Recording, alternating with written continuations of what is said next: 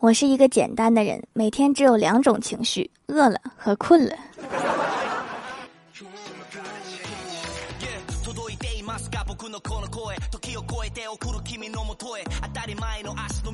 Hello，喜马拉雅的小伙伴们，这里是糗事播报周二特萌版，我是你们萌逗萌逗的小薯条。我哥前几天出差打车的时候，问司机说：“从这儿到机场要多久？”司机说：“要很久。”我哥又问：“起码要多久？”司机说：“起码可能更久，主要是不能上路呀。”难怪外国人不爱说中文哈，难就难在这儿。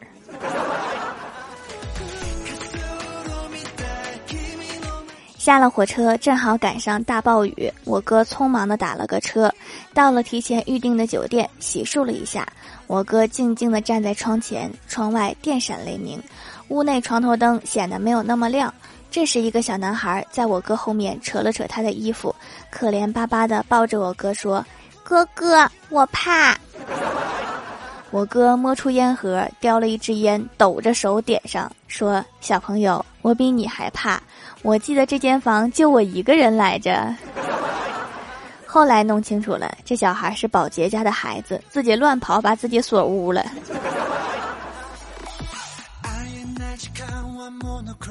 上大学的时候，我们有一次思政考试，我同桌考了七分，欢喜考了八分。我笑的眼泪都出来了，只要带点脑子，好歹也能考个三十五十的。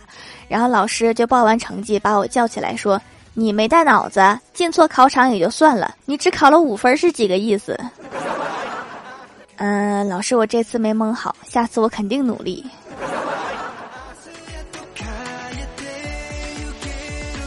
早上我爸惹我生气了，我饭都没吃就出门上班了。到了公司没多久，奶奶就给我打了电话，安慰我说：“丫头，别生气，都怪我，怪我不会生。”嗨，倒也没有这么大罪过。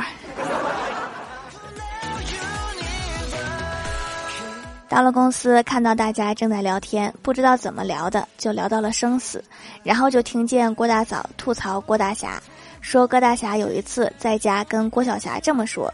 我死了以后，千万不要买墓地，十万几十万的划不来，你就买个车位，把我挖个坑埋在里面，省钱还增值。你晚上回来倒车，爸爸还能帮你看着点，指挥一下。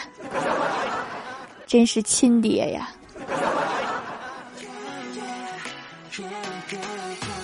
今天郭大嫂上班带了一面镜子放在办公桌上，李逍遥过来找她问点事儿，正好看到镜子，于是照了照。然后问郭大嫂说：“为什么你这面镜子照的显得我这么丑？”郭大嫂瞅了他一眼，淡淡的说：“因为清楚。”李逍遥，你们家镜子是不是从来不擦？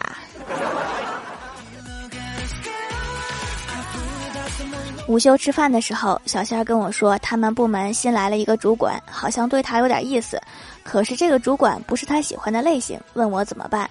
我喝了一口水说。那你明天不化妆试试？损是损了点儿，但是确实管用啊。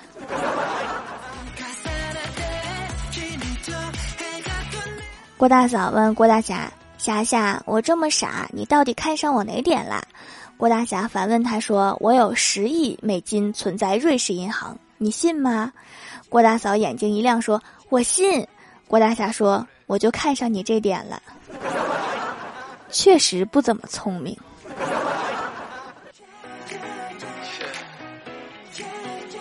郭晓霞的同桌上课不好好听课，一直逗郭晓霞。郭晓霞生气的说：“你要再这样，我就告老师啦。”同桌无所谓的说：“你爱告不告？”然后郭晓霞又举起了手，老师正好看到了，说：“好，郭晓霞，你上来把这道题做一下吧。”老师，我可以把刚才这个手撤回吗？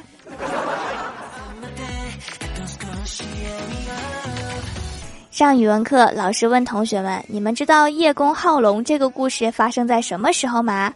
郭晓霞赶紧举手：“老师，我知道，是在侏罗纪时期。”这点知识都让你学砸了。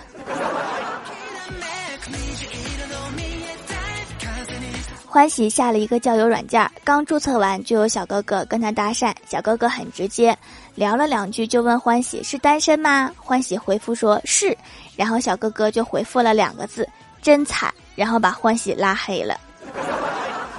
难道交友软件里面都是有对象的？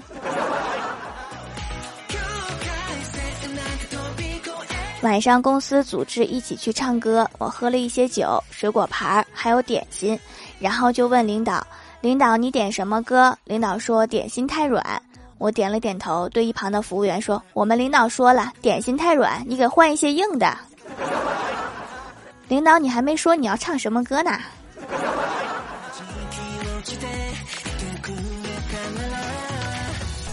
晚上回到家，正在屋里刷剧。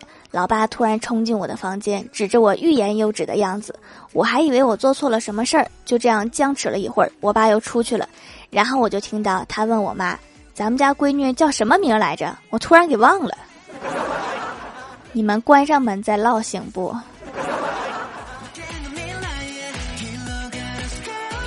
记得我哥上大学的时候，有一次放十一假期回来，我爸问他说：“在学校谈女朋友了吗？”我哥说没有。老爸又问：“你电脑怎么没带回来？”我哥说：“放学校了。”我爸接着说：“你是不是把电脑借给女朋友啦？”我哥想都没想就说：“没有，他自己有。”打听点八卦还真是有一套。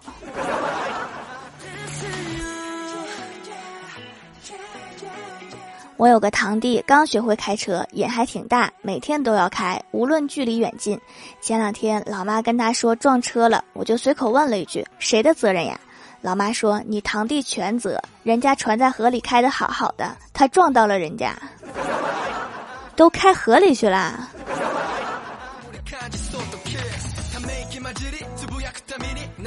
Hello，喜马拉雅的小伙伴们，这里依然是糗事播报周二特蒙版。想听更多好玩段子，请在喜马拉雅搜索订阅专辑《欢乐江湖》，在微博、微信搜索关注 NJ 薯条酱，可以关注我的小日常和逗趣图文推送。下面来分享一下上期留言。首先第一位叫做一颗土豆，他说：“罗山派条最帅。”罗山派是什么派？萝卜也不好吃。下一位叫做爱上月亮的星星，他说：“沙发沙发，我竟然抢上了沙发，那就说个段子吧。我在二十四楼的阳台坐了五个小时，情绪失控六次，右眼皮跳了九十三下，心脏疼了一晚上，始终不知道我那五毛钱到底是怎么丢的。九十三下这么准，是一下一下查的吗？”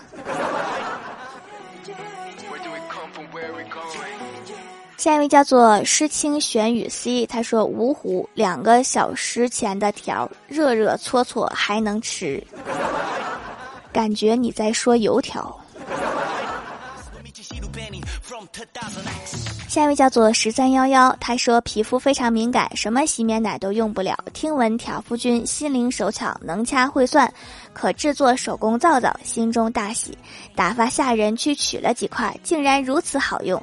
清晨洁面后，皮肤不再泛红，美哉美哉！我就说少看点那个穿越小说。话说你们家下人是不是还叫快递小哥？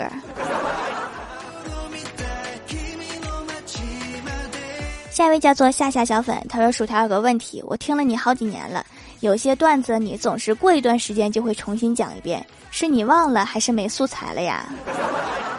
可能是我每天看的段子太多了，感觉都读过，又感觉都没读过。”下一位叫做蜀山派少女梦慈，她说：“我又又又来啦，发个真实事件。我们学校中每一次都有造句环节，这次题目是拟人句，然后就有一名同学写‘地球在呼吸’，条求读。这个五个字写的真是，真是文采不错呀。”下一位叫做蜜的闺蜜，她说：“条啊，我还是晚了，不说了。去蜀山吃蜀山凉皮儿去了。蜀山派条最帅。首先字错了，其次什么时候开的小吃街，我怎么不知道？”下一位叫做团二宝，他说薯条家的手工皂味道都差不多，就是都没啥味儿。第一次使用，洗完脸很干净，而且不会紧绷。用完突然觉得以前洗脸把脸上的人油洗掉了，所以觉得干。这个就不会有那个感觉，祛痘还可以，刚用几天效果有了一点，痘痘都不红了，可能是不发炎了。如果效果好的话，就会无限回购的。手工皂含有天然甘油和植物精华，非常智能的把洗掉的人油给你补上了。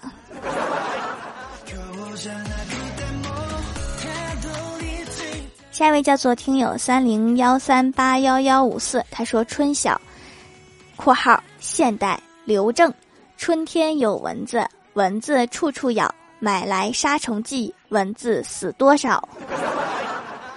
这诗不错哈，但是杀虫剂味道太浓了，推荐换成电蚊香。下一位叫做串串和小汤圆，他说：“条，你为什么总不读我呢？伤心，这不是读了吗？这不是。”下面来公布一下上周六二三集沙发是秦林业盖楼的有蜀山派后山大厨，里边有钱，蜀山派校花玉孩。感谢各位的支持，记得订阅、打 call、点赞、评论、五星好评啊！好了，本期节目就到这里了。喜欢我的朋友可以支持一下我的淘宝小店，淘宝搜索店铺“蜀山小卖店”，数是薯条的数就可以找到了。以上就是本期节目全部内容，感谢各位的收听，我们下期节目再见，拜拜。